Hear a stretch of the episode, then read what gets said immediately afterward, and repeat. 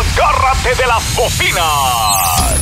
Porque aquí llega el incomparable, el jefe de jefe, el incansable. Auténtico y original, el imitado más nunca igualado, más alterado y acelerado que nunca. Con la fuerza para imponer su voz y estilo. Es el momento de escuchar al más chipocludo. Vaya, hasta que apareció el señor. Quiero platicar un rato con unos amigos. Y uno de ellos se llama Don Tequila, ¿no? Este es el podcast de Trujo. El podcast de Trujo. Por trujo.com. Agárrate, pariente, que aquí comenzamos. Hola, ¿cómo están ustedes? Una vez más, ¿sabían ustedes que para algunos el escribir es como, no sé, como respirar? En serio, y no estoy exagerando, claro, yo dejé de escribir casi, casi un ocho meses por otras necesidades y si fuera igual que respirar, bueno, ya estaría muerto, ya sé, ya sé, ya sé. Es solo una forma de explicarme, eh, de decirles qué es lo más importante, como escribir o, cantar o actuar o cocinar o, o lo que sea. Lo que sea que te llene a hacer, eso es.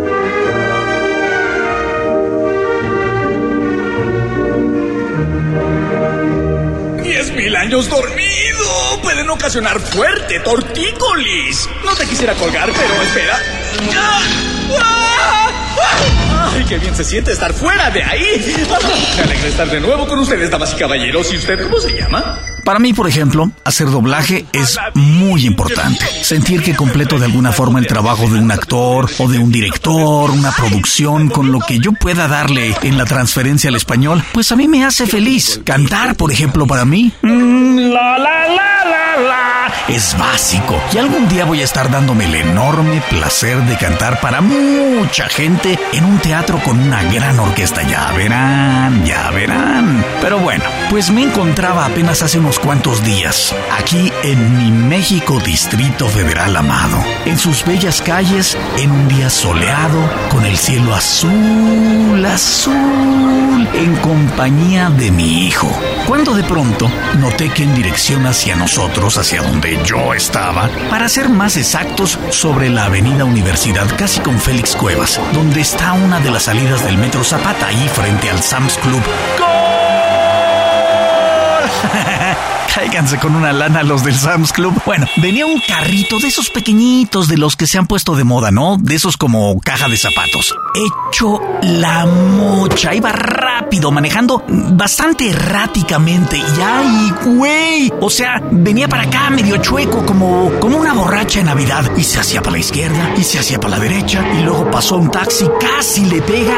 Y luego a la izquierda, y luego a la derecha. Y de pronto que se enfila como hacia donde yo estaba parado. Y sí, sí, sí, sí, sí, soy el clásico pendejo que para tomar un taxi se baja de la banqueta y casi se asoma a media calle. Bueno, ese soy yo también. Pues que la pinche gente no se puede quedar sobre la banqueta, no se dan cuenta que es más seguro. Es como los pasos a desnivel o los puentes. Están hechos para que no atropellen a los cristianos, pero los únicos que usan los puentes son los malditos perros. Los únicos abusados que se dan cuenta que abajo por lo menos un pendejo sale machucado. Pero bueno, que se enfile el carrito este como si me hubiera visto. Yo era su target, el blanco, el objetivo. Y dije, ay, güey, pues hazte un lado, cabrón. Mi hijo, correctamente sobre la banqueta, pues no estaba corriendo peligro. Además de que a sus 21 años y con su condición física bastante más atlética que la de su papacito.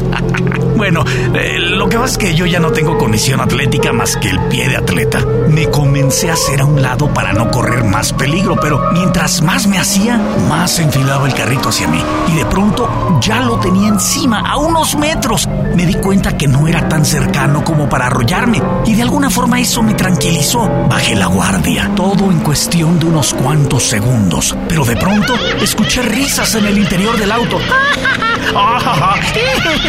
Voces de jovencitos y jovencitas. ¡Ay, te estoy diciendo! ¡Oh, my God! ¡Ay, no, my God! Sentí que uno de ellos se asomó o se medio asomó por la ventana y de pronto ¡pau! Un golpe seco en mi brazo, en el brazo derecho. No especialmente doloroso, ¿no? Pero era como una sensación rara, diferente. Nunca había sentido un impacto parecido. He peleado, me he caído, he sentido diferentes tipos de impactos, pero nunca uno como este. Y como que se me acercó el auto y luego se alejó a toda velocidad entre las carcajadas de los ocupantes. ¿Cuántos eran? ¿Quiénes eran? Eso no lo sé. Segundos después caería en cuenta de que, pues no importaba. Mi hijo no se había percatado del golpe al brazo. Había sido muy rápido, se acercó. Me preguntó, ¿qué pasó, pa? Y le dije, no sé, me pegaron en el brazo. Y cuando vi el golpe, daba la impresión de que hubiera recibido como un zarpazo. El brazo estaba marcado y sangrante, como si un animal me hubiera rasguñado con sus garras. Superficialmente, ¿no? No era un golpe profundo, pero se veía aparatoso por la sangre que estaba saliendo. Mi hijo se encendió de furia. ¡Llamas a mí!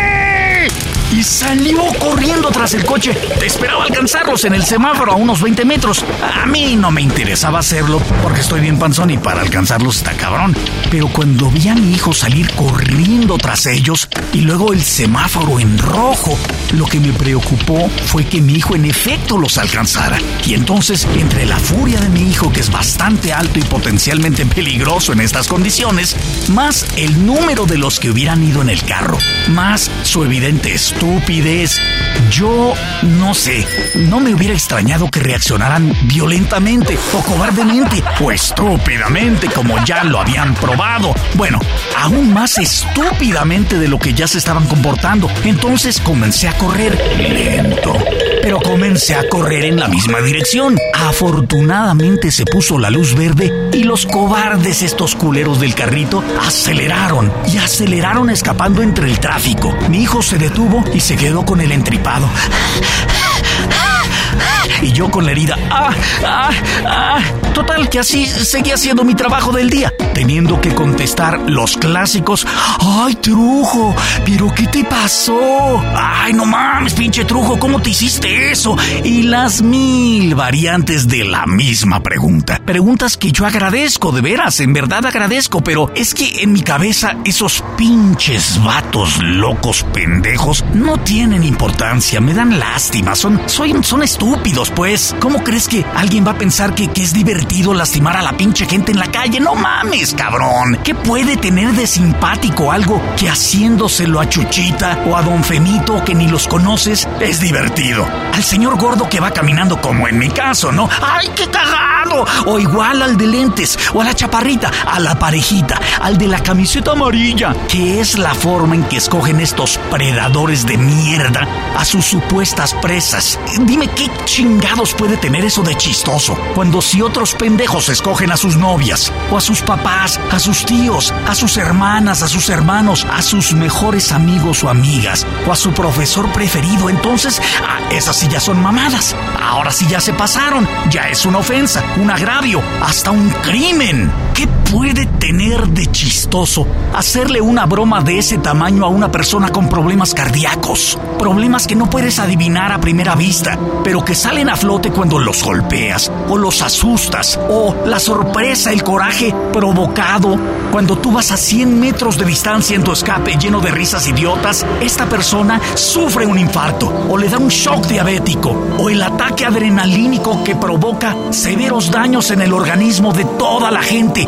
Yo al día siguiente, muy temprano, mostré resultados de haber contenido ese coraje. Al día siguiente estaba siendo internado en el hospital por un ataque de gastritis. Un ataque cabrón de gastritis. Con el azúcar hasta la coronilla, cosa peligrosísima para un diabético como yo. Con la presión altísima, cosa terriblemente peligrosa para un hipertenso como yo, o como tu papá, o tu mamá, tus abuelos, tanta gente que conoces. Acabé en el hospital por tres días porque a un grupo de pendejetes les pareció muy chistoso golpear a la gente desde un coche y escapar. ¡Qué cagado!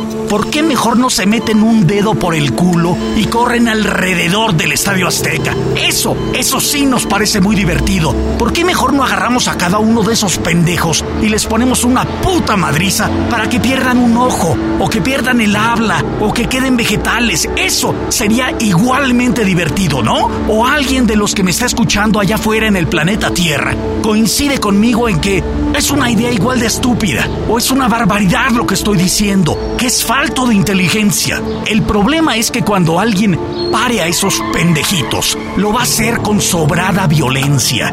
Y es como cuando en los pequeños pueblos acaban linchando a los rateros, a los asaltantes, a los violadores, contra la incompetencia de las pendejas autoridades. La gente que ya está harta de que los roben, de que los lastimen, de que los ofendan. Criminales que salen victoriosos aparentemente, porque desde mi punto de vista cada vez se hunden más en esa pinche miseria, en la basura de una sociedad que no tiene rumbo, mientras que la población se siente sola, se siente dejada de la mano de sus autoridades, autoridades que no respeta, autoridades de las que desconfiamos, autoridades que no sirven para un puto carajo, que cuando llega la hora de la corrupción, la hora de la mordida, del soborno, como el video del policía que le saca 600 pesos a un pobre gringo turista que había rentado un carrito y cometió un error leve, acabó arrebatándole el dinero porque el gringo no traía más, afortunadamente, los 6 mil pesos que el pinche policía quería, que es que porque decía el código penal,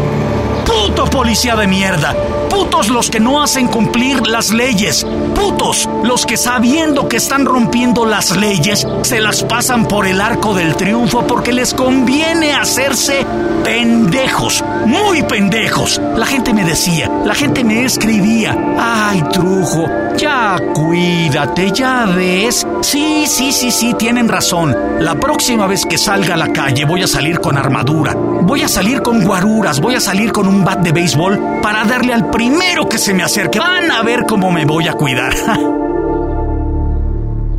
dinero cash. ¿Traes los 1200? ¿Cuánto traes? What? ¿Traes los 6200?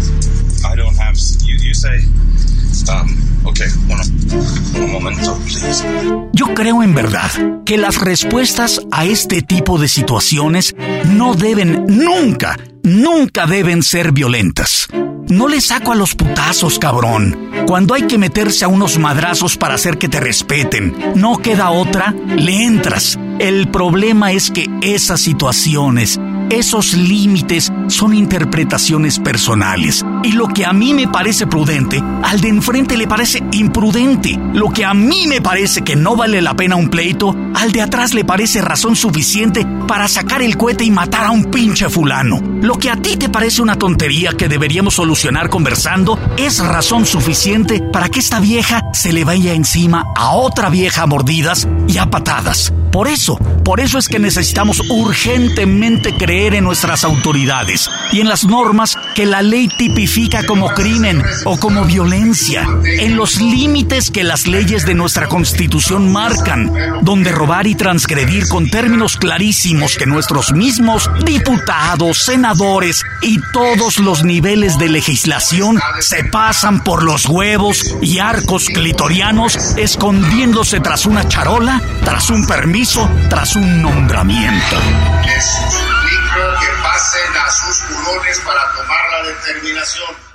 Yo por lo menos no puedo esperar que mis gobernantes me pongan el ejemplo. No tengo tiempo, mi vida es corta, porque si me pongo a copiar lo que ellos hacen, voy a terminar de narcotraficante en un mes. Mejor me pongo las pilas y dejo claro que yo voy a poner el ejemplo de lo que yo creo que debe ser. No es que perdone a los pendejos preparatorianos por haberme agredido o a otros, ni pido que aquellos que resulten agredidos y pisoteados den la otra mejilla. Si está a tu alcance, debemos obligar a nuestras leyes y legisladores a hacer cumplir el deber. Los preparatorianos chistositos que lastiman a la ciudadanía escondiéndose tras su adolescencia, su juventud y poca experiencia, son tan culpables como el que mata a otro otro cabrón por andar alcoholizado, como el que roba justificándose que no le alcanza para comer, o como el puto político que roba de una forma u otra, alardeando que los demás ni cuenta se dan porque él o ella son chingones y saben manejar la ley a su favor. El culero es un culero. Punto. Sin darle vuelta a la hoja. Estos pinches chamacos, hijos de sus putas madres, son culeros. Y solo espero que cuando alguien los detenga, no sea a plomazos. Pero de que lloren en mi casa, a que lloren en la de ellos, yo pondré en sus tumbas, aquí yace un tapete de carro que ni culpa tenía. ¡Puta!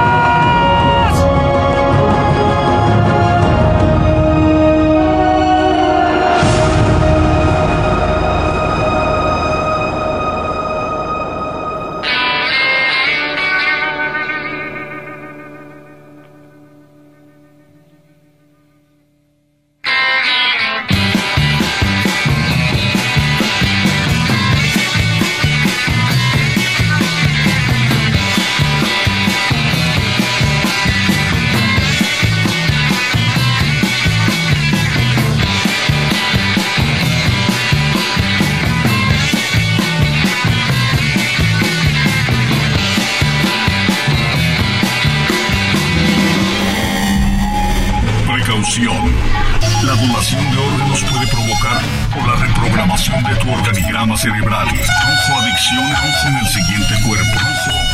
Precaución. Trujo adicción en el podcast de trujo. 607 Studios.